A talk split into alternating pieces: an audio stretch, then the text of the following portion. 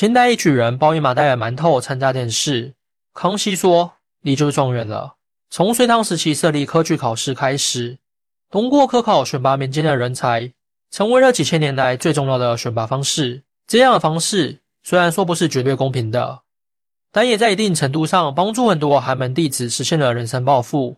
而清代这个寒门学子，就抱着一袋装满了馒头的麻袋去参加考试。原本所有人不看好他，可康熙帝看到他后，居然钦定他为状元，这究竟怎么回事？李攀出生在江苏徐州，他的祖父李向阳是明代天启年间的举人。来到李攀父亲时，家道中落，变得十分穷困。虽然李攀的家中穷困，但他的父亲却十分懂得读书的重要性，从小便对李攀耳提面命，要他好好读书，将来考取功名。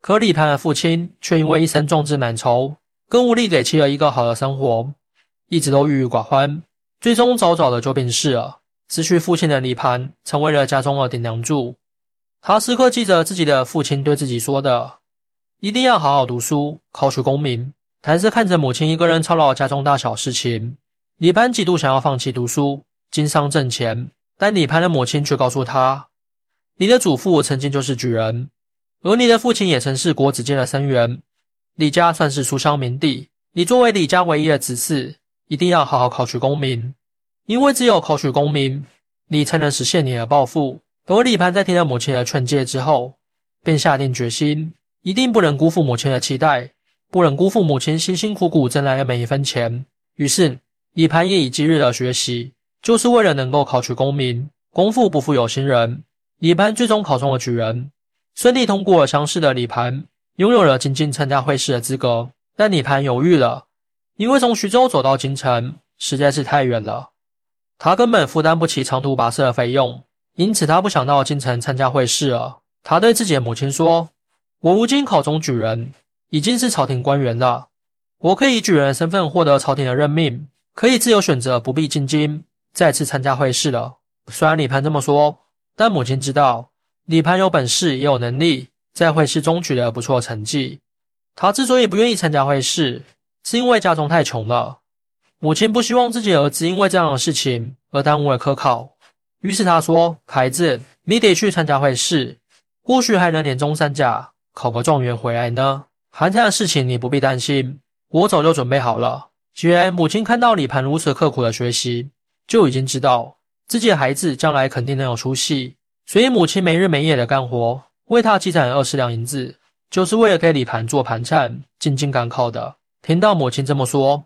李盘跪在地上向母亲磕头，表示自己一定不会辜负母亲的期待。其次，在李盘考中举人放榜之后，就有很多富商来到李家，愿意出资资助李盘进京赶考。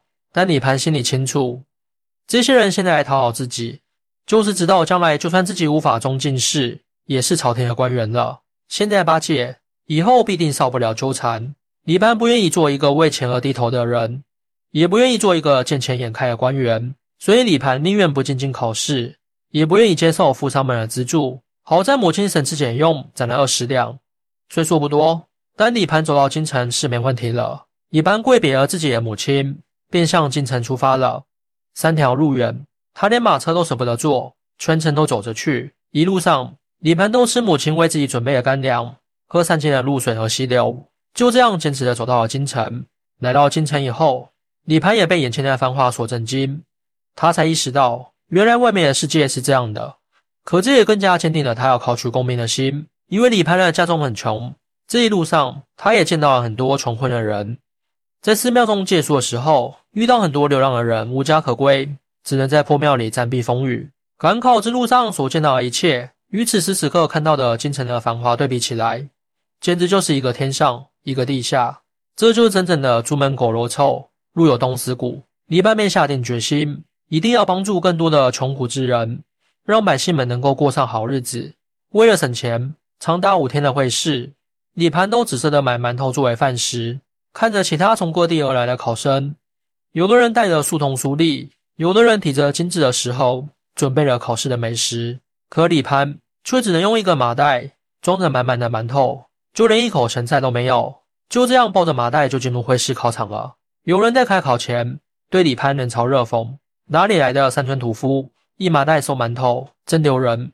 可李盘听到这些嘲讽的话，他也并没有放到心里去，一直在温习自己的书，只想要尽心尽力的考出一个好成绩。就这样，长达五天的考试，李盘全都是就着馒头一笔一画完成的。监考的考官自然也注意到了李盘，别的人都没有他那样一丝不苟的态度，而带着馒头进来考试，被别人嘲笑了，居然也能够不卑不亢的应对。考官对他十分看好。在考试结束以后，考官还特地对李盘说：“你也表现不错，希望阅卷之后能播在电视上见到你。”得到了考官的肯定，李盘激动的几乎睡不着。在等待会试成绩的日子里，李盘便在街头支了摊子，为百姓们写信写字，征集文钱就全部都攒着。晚上的时候，他就住在城郊的城隍寺中，在僧人敲钟念佛的声音里继续读书。终于，会试的成绩放榜了。李盘果然高中，并且在会试中取得了第一名的成绩，成为了当年村委的会员，并且顺利取得了殿试的机会。殿试是由皇帝作为主考官进行的，主要是由皇帝出一道考试题目，看所有考生的临场反应能力和真正的学识能力。能够参与殿试的考生，都是在村委中取得好成绩的考生，其中既有寒门出身的学子，也有从小接受世家大族系统教育出身的世家子弟。不管谁能够进入殿试，都是十分重视这场考试的。大家都认认真真的沐浴更衣，想要给皇帝留下一个好印象。可李盘却并没有想那么多，只是简单的梳洗一番，就穿着自己日常穿的布衣前去参加殿试了。更令人震惊的是，李盘麻袋里的馒头还没有吃完，而他又不放心将馒头随便放在外面，毕竟每一分钱都是自己母亲辛辛苦苦才能挣来的。于是李盘就神经大条一般的将这些馒头带着身上，一同进入皇宫参加殿试了。其他人都十分奇怪，李盘怕是脑子不好使，不然怎么会在这么重要的场合带着一麻袋馒头呢？可李盘也不解释，反正李官检查过馒头没有问题，也允许他带着。他便自顾自的抱着馒头站在殿前等候传讯。殿试的题目就是问如何能够将天下装进口袋中。这个问题让所有考生都冥思苦想。正当大家都在考虑如何作答的时候，李盘向康熙拱手。康熙看到李盘脚边的麻袋，又看他衣着简朴，上面还有补丁，便明白这个考生家中条件并不是很好。不过康熙并没有什么偏见，等待着李盘的作答。李盘不紧不慢地回答道：“陛下，臣所携带的麻袋里，正是这个天下。”众人被李盘的回答惊呆了。有人出声呵斥道。哪里来的狂妄之辈，竟敢说麻袋里便是天下？的确，李盘这个回答实在是大逆不道。皇帝坐在前面，他居然敢说麻袋里就是皇帝的天下。可康熙却并没有生气，问他：“你这话是什么意思？”李盘说：“陛下，天下百姓最重要的事情就是吃饱饭。陈袋子里装的是馒头，五谷杂粮皆出于皇天厚土，又供养世间百姓，这不是天下？”那何为天下呢？听到这番回答，康熙龙颜大悦，高兴地说道：“你心系百姓，心思敏捷，实在是一个不可多得的才子啊！”状元郎，你叫什么名字？